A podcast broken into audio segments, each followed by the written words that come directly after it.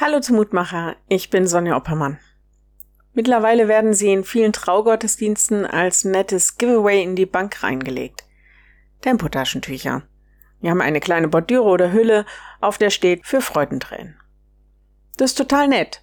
Aber ich stelle doch fest, dass viel mehr Tränen aus Trauer, Angst, Vermissen, Verzweifeln oder Schmerz geweint werden, als aus Freude. Ist leider so und die kommende Woche macht das noch einmal besonders deutlich.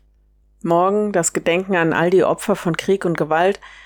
Und da stehen mir all die Tränen vor Augen, die Frauen, Kinder, Männer geweint haben. Nächste Woche dann ganz persönlich. All die Menschen werden noch einmal erinnert, die wir im vergangenen Kirchenjahr hergeben mussten. Überhaupt die Abschiede in unserem Leben. Und manchmal ist es wichtig, den Tränen freien Lauf zu lassen. Der Lehrtext heute nimmt es wahr.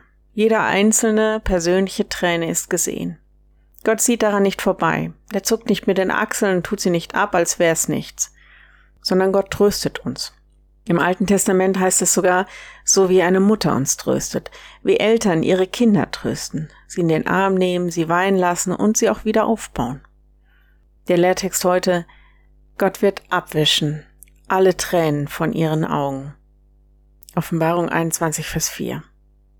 Was für ein unglaublicher Zuspruch.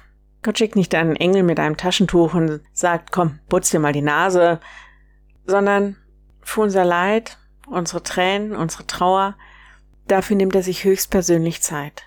Er tröstet uns, heilt uns, baut uns auf, so dass aus Trauer ewige Freude wird.